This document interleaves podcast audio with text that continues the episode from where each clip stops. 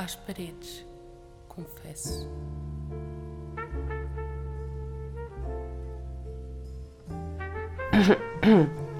O corpo ideal é discutido. Apesar de não ser uma ideia uniforme, está sempre longe daquele que temos. Segundo uma pesquisa da Universidade de Liverpool, lançada em 2017 no Journal of Eating Disorders, todos os manequins femininos analisados estavam abaixo do peso normal, enquanto que apenas 8 em cada 100 dos manequins masculinos estavam fora do padrão real. A pesquisa conclui que um perfil feminino com o formato dos manequins indicaria sinais de desnutrição. Eu sou Mariana Serrano e hoje discutimos os padrões de beleza implementados na sociedade. Meu nome é Raquel. Eu sinto que há um padrão de beleza definido na sociedade, muito associado, quer seja à questão do peso. Acho que, apesar das modas irem mudando ao longo do tempo, nomeadamente no que toca, por exemplo, aos cortes de cabelo, estilos de roupa, acho que nas últimas gerações sempre se considerou que as pessoas magras eram mais bonitas do que as pessoas com algum excesso de peso, eventualmente. Para além disso, neste padrão de beleza, acho que também se entende muito como uma pele mais uniforme possível, portanto, tudo o que sejam aspectos que nos tornem mais característicos, como seja, por exemplo, sardas, sinais, acne, rugas, marcas de nascença mesmo que cada um pode ter na sua pele, não se enquadram muito nesse padrão de beleza e, na minha opinião, é um padrão que visa uniformizar cada vez mais as pessoas. Portanto, quanto mais características a pessoa tiver que sejam mais fora do comum, menos se encaixa neste tal padrão de beleza universal, quase que parece a Barbie no caso das mulheres. Eu sou a Inês, sinto que há definitivamente um padrão de beleza definido na sociedade. Sinto que se alguém se afastar desse padrão que é julgado, apesar de hoje em dia nós já vermos alguma apesar de nós hoje em dia já vermos alguma diferença nos nossos ecrãs, nos anúncios, nas modelos que são escolhidas para representar algumas marcas mais em redes sociais e não tanto em televisão, na verdade, já vemos pessoas que são, se calhar, diferentes de um padrão de beleza que já foi estabelecido, se calhar, já há algum tempo. Isso é bom, mas ainda não é suficiente, definitivamente. Eu acho que mudar esta mentalidade de se não fores do padrão não és aceite e não és boa o suficiente. Eu acho que passa muito por nós vermos modelos e vermos-nos representadas enquanto pessoas que se calhar não se integram nesse padrão, vermos representadas nos mídias, na televisão, nos sítios onde se calhar vamos buscar os nossos maiores exemplos, se calhar também séries e, e filmes.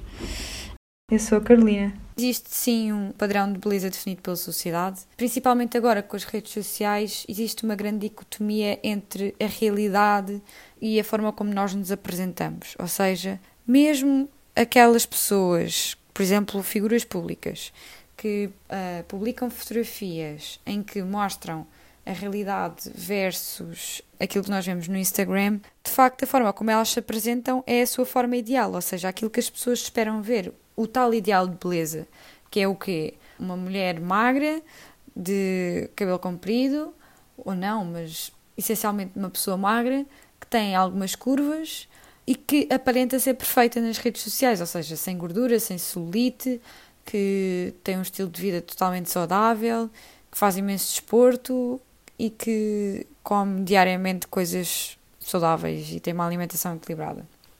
Claro que isto é possível, sim, não é uma utopia, não, mas a maioria das mulheres não tem este estilo de vida.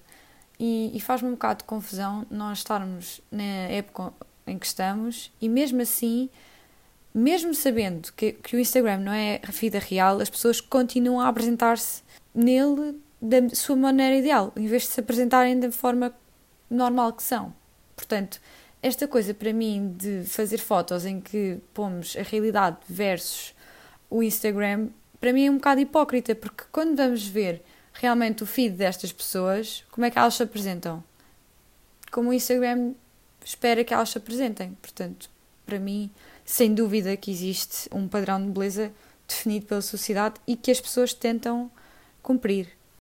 Eu não acho que a sociedade se adapte à diferença de padrão. Acho que muitas vezes até há esta ilusão que os tempos estão a mudar e que agora se valoriza mais a diferença, mas acho que ao fim e ao cabo é tudo uma questão de modas às vezes mais que parece que é para ficar bem do que ser uma diferença mesmo intrínseca. Portanto, hoje em dia assiste-se muito a fenómenos nas redes sociais, como por exemplo influencers que agora metem fotografias com o seu eu real, acabadas de acordar sem maquilhagem, ou marcas que começam a utilizar modelos com algum excesso de peso para mostrar que são mais inclusivas. E não digo que não seja importante na mudança de mentalidades, mas acho que as pessoas que o fazem não o fazem porque estão genuinamente preocupadas com este padrão de beleza e com os efeitos nocivos que isso possa ter, mas só porque sabem que ao agirem dessa forma vão ser bem vistas. E, portanto, eu acho que é um bocadinho hipócrita da parte de quem o pratica e acho que no fundo a sociedade continua sem se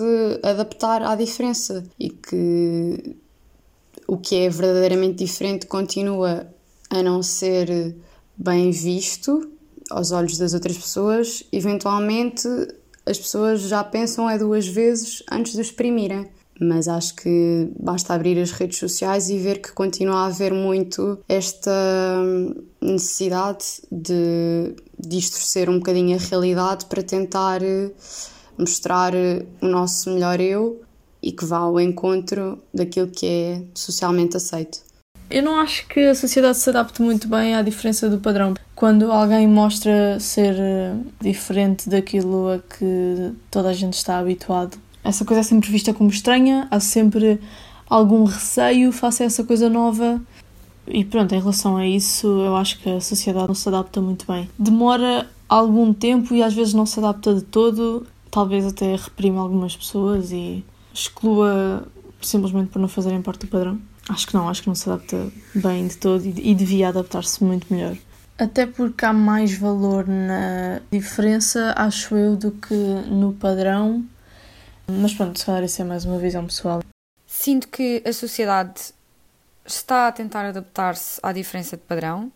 Cada vez mais vemos pessoas mais inclusivas, discurso muito mais de autoajuda, de autoconfiança, de abraçar as nossas falhas, que nós vemos como falhas, mas que não são falhas. Tenho noção que sim, mas eu já não sei até que ponto é que isto é só o parecer. Ou seja, parece que sim, mas eu não sei se sim. Porque na realidade, com, mais uma vez com as redes sociais, o canal de comunicação está muito mais aberto. Ou seja, as pessoas têm mais voz. Mas eu não sei se são mais pessoas, porque se calhar antigamente era o mesmo número de pessoas, mas não tinham voz. Portanto, na realidade, não sei bem se se adapta bem à diferença ou não. Contudo, não sou muito otimista e acho que não se adapta assim tão bem à diferença. Eu acho que parece que sim, mas na realidade não, não sinto que sim. Porque lá está, as pessoas fazem um esforço para parecerem ideais e, e isso não está certo. O facto de haver este padrão de beleza tão uniforme e tão irrealista acaba por ter bastantes efeitos negativos para toda a população em geral, mas acho que acaba por se sentir mais nas faixas etárias mais jovens, porque são as, as mais vulneráveis e aquelas cuja personalidade ainda se está a formar. E acho que, em primeiro lugar, provoca-lhes uma baixa autoestima, sentem sempre que os colegas são melhores, e se a adolescência já é uma altura onde as pessoas estão particularmente frágeis, com este padrão de beleza que lhes é imposto, ainda mais. Isto depois acaba por ter consequências, quer a nível da forma como se relacionam com os outros, quer até de desempenho escolar ou depois profissional, porque o facto de não se sentirem bonitas acaba por ter consequências na autoestima no resto. E a pessoa está sempre a tentar corresponder a uma expectativa ou até mudar um pouco quem é só para se enquadrar melhor. E em casos mais graves, isto pode até desencadear eh, doenças alimentares, o caso da anorexia, o caso da bulimia, de pessoas que querem muito atingir um determinado ideal, neste caso do peso. Pode também ter eh, outras consequências a nível de saúde mental, que derivam precisamente dessa baixa autoestima, e portanto é importante agir, ter consciência de que é um problema e mudá-lo e criar estruturas e mecanismos de apoio, especialmente para estas faixas etárias mais jovens. Os efeitos negativos da sociedade, excluir tanta diferença ou incentivar tanto o padrão, é algumas pessoas não se sentirem válidas o suficiente para andarem de saia no verão, é algumas pessoas não se sentirem válidas o suficiente para irem à praia por não se sentirem confortáveis com o seu corpo e mostrar o seu corpo, é o suficiente para pessoas simplesmente não estarem bem consigo mesmas porque quer nós queiramos, quer não, e, por, e se calhar por mais que nós tentemos combater isso, a opinião dos outros e a opinião daquilo que é aceito pela sociedade acaba por nos influenciar. Se calhar em idades mais novas, por exemplo, começar os anos adolescentes uh, com um bombardeamento de, de padrões em cima, pronto, não ajuda ninguém, não é? A descobrir-se, a aceitar-se, a se calhar sentir-se bem consigo própria, mas se calhar uns anos mais tarde isso não tem tanto impacto, não é? Mas acaba por ter impacto de uma maneira ou de outra, variando de pessoa para pessoa, o impacto é diferente, mas tem sempre efeitos negativos.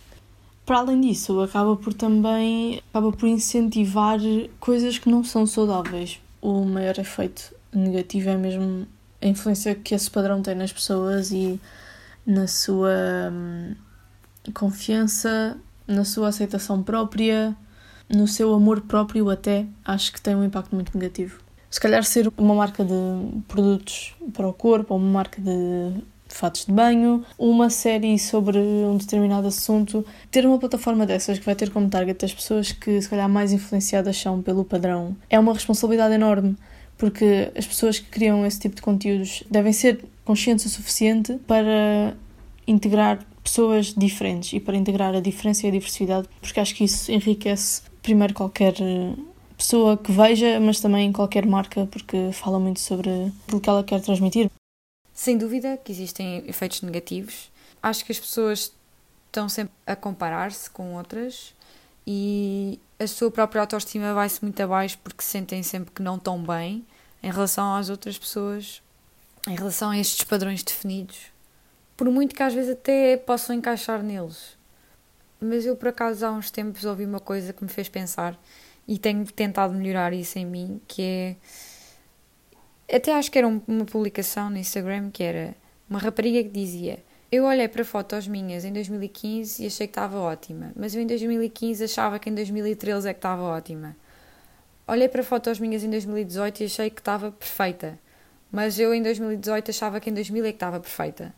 E agora estamos em 2021 e eu olho para 2019 e achava que estava ótima, mas em 2019 eu não achava que estava ótima. Portanto, eu agora estou ótima, não olho para mim como ótima, mas daqui a uns anos vou. Portanto, por que não começar a acreditar nisso agora?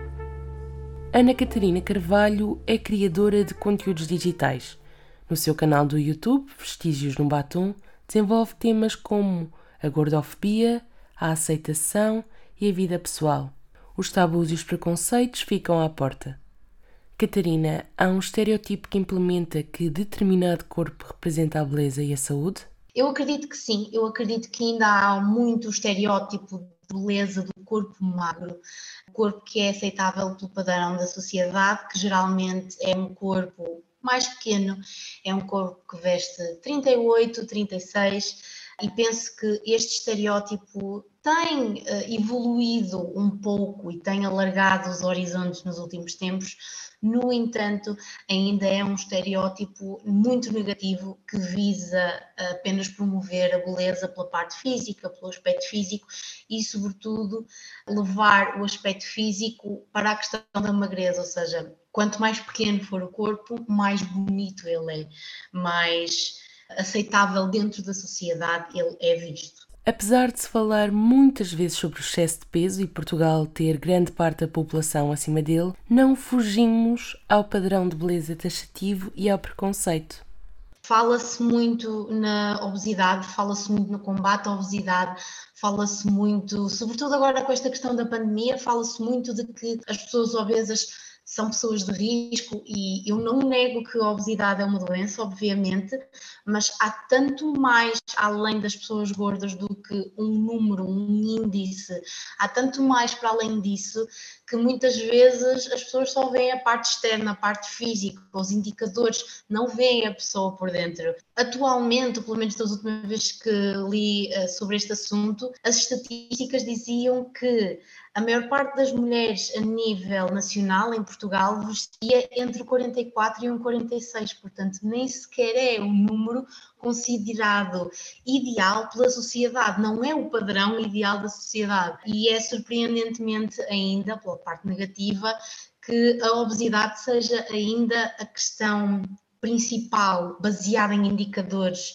que muitas vezes já estão desatualizados e indicadores apenas físicos, sem olhar para o respeito pela pessoa em si. Isso é uma parte que eu acho que ainda nós temos de trabalhar muito nesse sentido. Outra ideia que está muito vincada é que qualquer pessoa acima de peso deve perdê-lo e, quando não o faz, demonstra preguiça ou desleixo, pondo de parte todos os outros fatores que condicionam esta mudança. Totalmente. Eu acho que o peso ainda é visto como uma coisa que fechas a boca e ele desaparece. Ou seja, o teu excesso de peso desaparece se fechares a boca. Não só as pessoas, mas muitas vezes os profissionais de saúde fazem este tipo de comentários de ah, nós vamos ao médico com uma queixa de dores nas costas. Por exemplo, eu tenho um peito bastante grande, costumava ter muitas dores nas costas por causa do peito. E eu ia ao médico e ele dizia: Mas tenho que perder peso, tenho que perder peso, fecha um bocadinho a boca e já está. E muitas vezes as pessoas esquecem-se que há outras condições associadas ao aumento de peso ou ao excesso de peso que não são passíveis de fechar a boca e já está, não é? Há questões alimentares, há questões psicológicas, não é de todo totalmente acessível fazer uma alimentação saudável a nível monetário, não é? Se quisermos comer mais vegetais, mais legumes, mais fruta, obviamente que a conta final do mês vai subir imenso. Eu própria já fiz esta experiência, em que em alturas em que baseava mais e baseio mais a minha alimentação em coisas mais saudáveis, mais de nutrientes mais benéficas para o meu corpo, a minha conta de supermercado subiu imenso, porque não só é muito complicado nós estarmos a despender mais tempo para procurarmos este tipo de coisas, como também mais dinheiro para suportar este tipo de alimentação.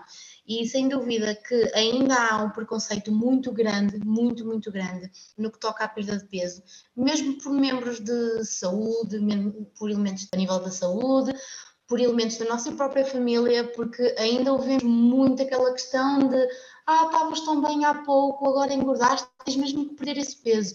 Quando as mulheres passam por, por exemplo, um período pós-parto, a primeira coisa que as pessoas lhe dizem é ainda não perdeste o peso do parto, mas ainda não, não, não, não perdeste esse peso, ah, já devias, agora vais ficar com esse peso sempre.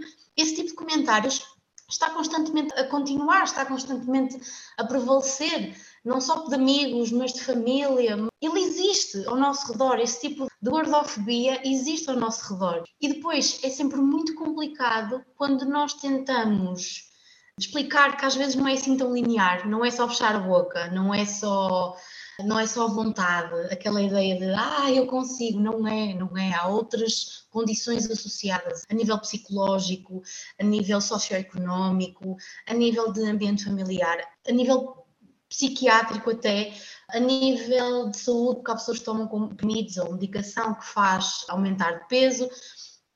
Todo este tipo de fatores que condiciona o regular do peso mais facilmente é esquecido pela sociedade, é totalmente ignorado, assumindo que as pessoas, um, não querem perder peso porque são preguiçosas. Dois, não querem perder peso porque estão bem assim, mas não deveriam. Três, não querem perder peso porque simplesmente não fecham a boca ou porque comem demais. E ainda há muito este tipo de pensamento que limita a nossa vontade, que nos minimiza quase, que nos diminui a ponto de nós sentirmos caramba, andamos aqui a explicar, a tentar fazer com que sejamos respeitados, não é? Enquanto pessoas, que não nos estejam sempre a apontar o dedo a dizer, olha, precisas de emagrecer, oh, estás tão gorda, precisas de emagrecer. Andamos a lutar tanto por isso que depois é mais complicado quando ouvimos esse tipo de comentários relativos a condições que às vezes não conseguimos controlar. Tocaste num tópico importante. Com tantos padrões implementados, torna-se complicado a autoaceitação, mesmo que exista um conforto. Catarina, pergunto por onde passa começar a aceitar-nos mais. Eu penso que esta autoaceitação é um trabalho contínuo, não é algo que nós vamos fazer durante um mês, durante seis meses e depois está. Não, esta autoaceitação e esta aceitação parte não só da parte visual, mas parte da nossa personalidade também, ou seja, nós temos que aceitar certas características intrínsecas, como por exemplo o facto de eu saber que tenho problemas com a minha imagem, mas eu estar a trabalhar isso já ajuda na nossa autoestima. Devido a este padrão da sociedade que nós temos estado a falar, a maior parte das mulheres tem dismorfia corporal e nem sequer se percebe. A Dove fez um estudo muito interessante há uns anos, mostrou tipo 20 mulheres e 20 manequins. Cada manequim equivalia ao tamanho do corpo de uma mulher e cada mulher tinha que encontrar o seu manequim. Nenhuma delas conseguiu. Nenhuma delas conseguiu encontrar o seu manequim. Achavam sempre que era um número ou dois tamanhos acima daquilo que o corpo delas tinha. É muito difícil regularmos as nossas inseguranças em relação à imagem. É um trabalho que tem que ser contínuo. Esta questão da autoestima, primeiro percebemos que o que é externo não é único. Ou seja, aquilo sobre o qual nós nos focamos ao espelho, a parte da beleza externa, é uma parte importante, obviamente, mas não é uma parte só, não é a única parte. Há questões psicológicas, há qualidades intrínsecas que nós temos. Nós somos boas pessoas, independentemente do peso ou da beleza que tenhamos.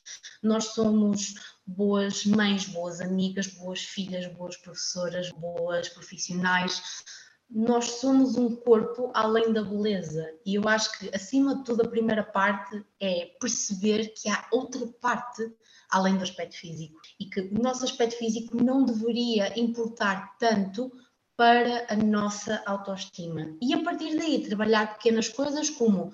Ok, eu vou olhar no espelho e vou perceber o que é que eu gosto em mim no espelho. Pode não ser uma característica extrema, por exemplo, a anca, o peito, a barriga, e nós temos tendência muito para olhar para esse tipo de coisas. Mas outro tipo de coisas, eu sou uma boa pessoa, eu gosto dos meus olhos, o meu sorriso é bonito, eu gosto do meu peito, eu gosto da minha anca. Começar por partes pequenas ligadas à parte psicológica, à parte de dentro, e depois a partir daí trabalhar a parte de fora.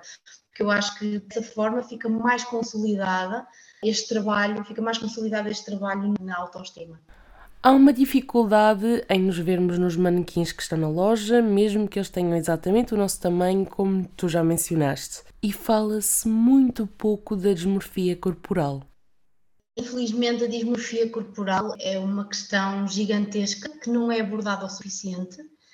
E lá está, é por isso que é importante a parte da representatividade. É por isso que é importante nós chegarmos a uma loja, vermos um manequim do nosso tamanho e pensarmos, eu consigo reconhecer-me naquele manequim, eu consigo visualizar o meu corpo, a minha pessoa naquele manequim. Eu tenho direito a ser representada. E é por isso que nós muitas vezes somos passais de representatividade, porque queremos chegar a uma loja de desporto, de roupa clássica, de roupa casual. Nós queremos chegar a uma loja e pensar: Uau, eu estou ali, eu estou naquele manequim. E muitas vezes, não só a desmorfia corporal não nos deixa, porque nós não estamos habituados a ver o nosso tamanho fora do nosso corpo, portanto é muito difícil conseguir relativizar e conseguir associá-lo ao nosso tamanho, como também às vezes essa representatividade é escassa.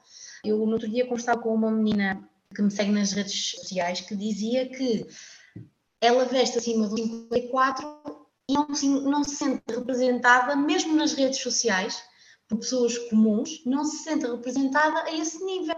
Não encontra um tamanho igual dela. E daí a luta por nós sentirmos que não estamos a ser escondidos no armazém. um bocado por aí. Eu penso que a Carolina Deslandes também falou nisto há pouco tempo numa entrevista, em que ela dizia que ok, mas tem o meu número, porquê que o meu número não está aqui? Porquê que 44 não está aqui? Está ali no armazém atrás. Porquê? Há necessidade? Não, ele podia estar aqui. Mas é que se quisessem, se não fosse estético, é como se não fosse estético estar lá no tamanho maior. Não é estético, portanto, isso é completamente posto uh, de lado. E acaba também por prejudicar o nosso nível de autoestima e a falta de representatividade que também nos afeta nesse sentido quando nós entramos numa loja. Nas secções plus size, o modelo é igual aos restantes, mas está num departamento da loja à parte, o que acaba por ser em si só um preconceito, a separação, um normal e um diferente, um que está para além daquilo que seria comum. A H&M, há um ano e meio, mais ou menos, decidiu retirar de todas as lojas a nível nacional a secção física plus size. Ou seja, além de terem a parte plus size separada, não é? A mesma peça mais cara, porque a mesma peça para um corpo magro e para um corpo plus size é, é, há uma diferença de preço. Além de terem essa separação, além de terem ainda a separação física, aboliram com essa parte, ou seja, chegou um tempo em que essa parte da secção plus size foi completamente abolida das lojas secundárias, ou seja, para vos dar um exemplo, eu que moro na Covilhã, que moro na Beira Baixa, em pleno interior, eu tenho uma loja com acesso a tamanhos plus size em Castelo Branco, ou seja, a 45 minutos de distância, e tenho a duas horas mais outra, e nenhuma delas tem uma secção sequer plus size, ou tamanhos plus size. Neste momento foram todas retiradas a nível nacional. A única que se mantém são em grandes polos, por exemplo, Porto e Lisboa é muito difícil para nós, por um lado, ver esta separação de nós somos assim tão diferentes que não merecemos estar junto dos tamanhos regulares e quando estamos separados, ela é retirada. Ou seja, nem sequer conseguimos ter uma escolha, muitas vezes. E quando confrontamos as marcas ou quando questionamos as marcas, elas respondem-nos mas podem sempre vir à loja, encomendar online, vir à loja experimentar, mas não é a mesma coisa, eu quero ter o mesmo direito das outras pessoas. Se uma pessoa gasta um 36 pode ver umas calças e experimentá-las, porque é que eu que gasto um 48, um 50, não posso fazer a mesma coisa? Quase segregação. Parece ridículo estar a dizer isto de um certo modo, mas de certa forma nós não só somos postos de lado num cantinho ali onde está a secção plus size, como essa secção agora já está a ser retirada e não está a ser misturada com os números ditos normais.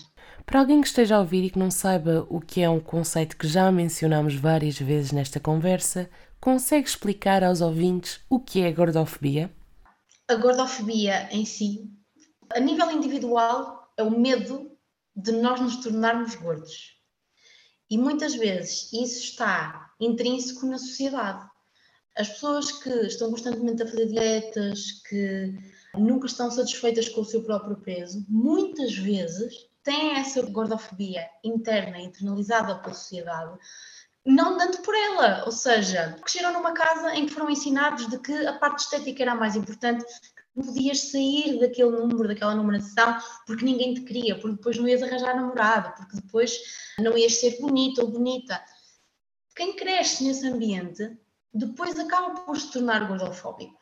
Nós mesmos que somos plus size, eu mesma sei que em algumas coisas eu tinha e ainda tenho um pouco de gordofobia internalizada, porque nós estamos constantemente a ser bombardeados pela sociedade com o gordo é mau, o gordo é preguiçoso, o corpo gordo não é bonito, o corpo gordo não é saudável.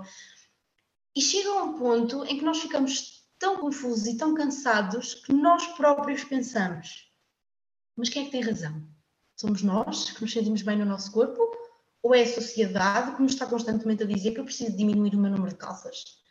E então, muitas vezes, mesmo as pessoas gordas são gordofóbicas. Porquê? Porque não querem ser, não querem ser gordos porque associam a gordura à ideia de preguiça, à ideia de sedentarismo, à ideia de desleixo.